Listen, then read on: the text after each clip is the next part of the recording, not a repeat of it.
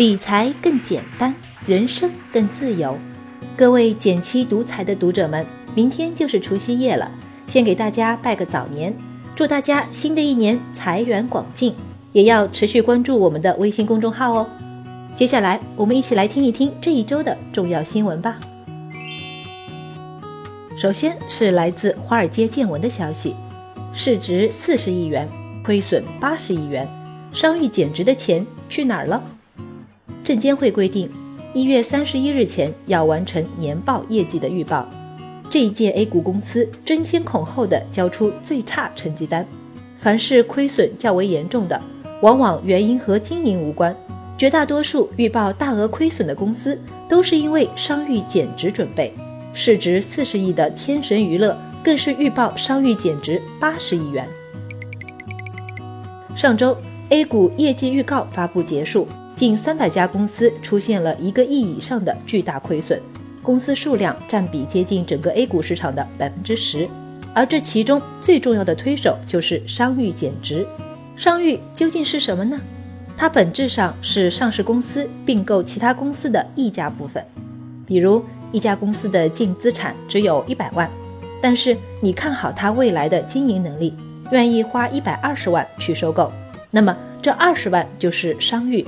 是上市公司认为被收购企业未来能够赚到的钱。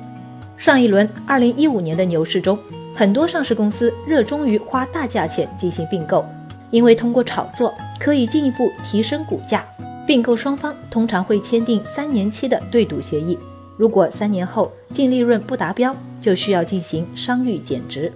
然而，二零一八年市场回落，企业业绩下滑。当初被并购的企业很多没能实现预期的净利润，相当于你三年前花一百二十万并购的企业，最终到了一八年只剩八十万，中间亏损的四十万是要在一八年的利润中扣除的。收购时有商誉是合理的，但是如果商誉估价过高，就会有风险。这场商誉减值风波，其实就是一五年的时候很多上市公司的过度扩张。推高股价所导致的恶果，大股东们当年成功的在高位套现，留给了中小投资者们一地鸡毛。那我们普通投资者要怎么样规避呢？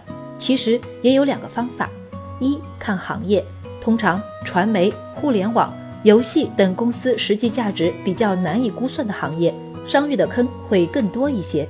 遇到这些行业时要更加的谨慎。二看财报。如果公司经营性现金流量净额远小于净利润，说明公司一部分净利润只是名义上的，还没有到公司的口袋里，公司的业绩存在着为了完成对赌协议而虚增的可能。第二条新闻是来自金融界的消息，单季营收破一千亿，阿里巴巴的年终奖稳了。一月三十日晚，阿里巴巴集团公布二零一九财年第三季度。也就是二零一八年十月到十二月的业绩报告期内，营收达一千一百七十二点七八亿元，同比增长百分之四十一。这是中国互联网公司首次实现单季营收破千亿。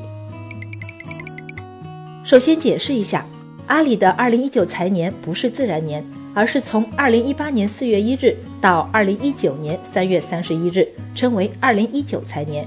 这里的第三季度，也就是二零一八年的十至十二月，看了一下最新财务数据，阿里的核心电商业务表现依然非常出色，单季度营收突破了一千亿，成为中国第一个单季破亿的互联网公司。同期，天猫实物商品成交额增长了百分之二十九，这个增速也超过了行业平均水平。另外，去年年底，支付宝的月度活跃用户首次超越 QQ，成为国内第二大 APP，仅次于微信。今年阿里主要靠核心电商的推动，所以整体还是维持了高速增长。对比其他互联网公司都在大幅减少年终奖，甚至裁员，阿里今年的年终奖肯定是稳了。对普通人来说，如果你看好阿里的发展，可以买点它的股票。不过阿里是在美股上市。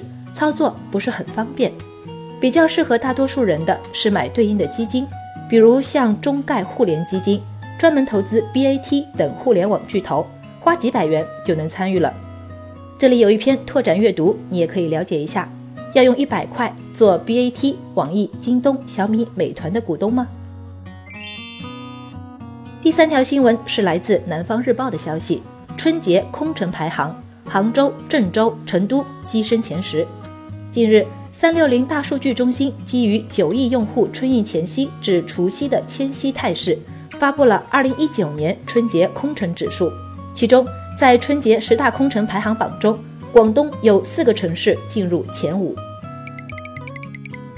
春节空城指数其实是个反向指标，春节空城越严重，恰恰说明外来人口越多，经济活力、城市吸引力就越强。相反，凡是春节期间拥堵加剧、娱乐场所一票难求的城市，人口外流的趋势就越大。所以，一个城市的空城指数越高，代表着城市的活力指数也越高。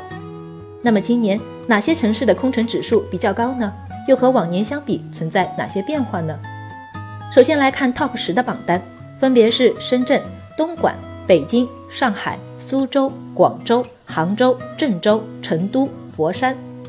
这其中有四座城市来自珠三角，三座来自长三角。这个数据与往年基本持平，但成都和郑州首次进入前十，这还是挺有信号意义的。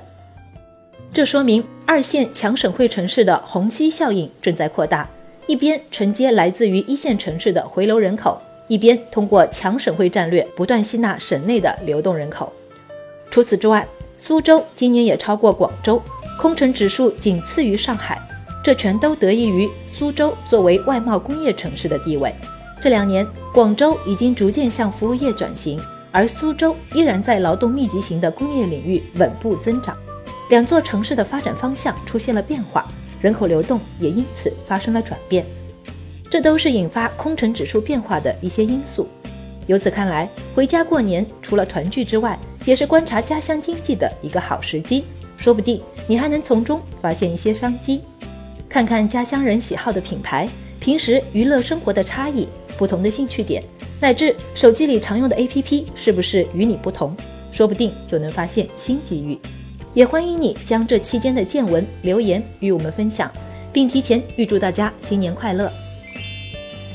最后来到了一句话新闻时间，皇上你也该知道一下。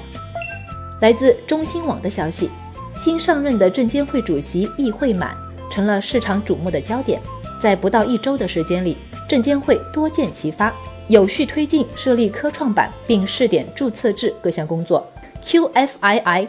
RQFII 两项制度拟合二为一，引进更多境外长期资金入市，拟放宽证券公司投资成分股、ETF 等权益类证券风险资本准备计算比例。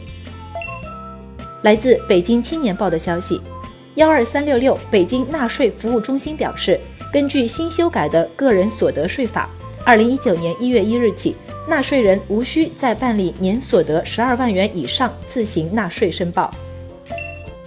来自中国新闻网的消息，近日贝壳研究院发布了一份调查报告，对去年的购房业主进行问卷调查后发现，二零一八年购房者的平均年龄为二十九点五岁。感谢大家收听今天的减七理财周报，一同感知正在发生的变化，提高经济敏感度。更多投资新闻解读及理财科普，欢迎关注我们的公众号“减七独裁，简单的减，汉字的七，我在那里等你。最后，再次预祝大家新春快乐！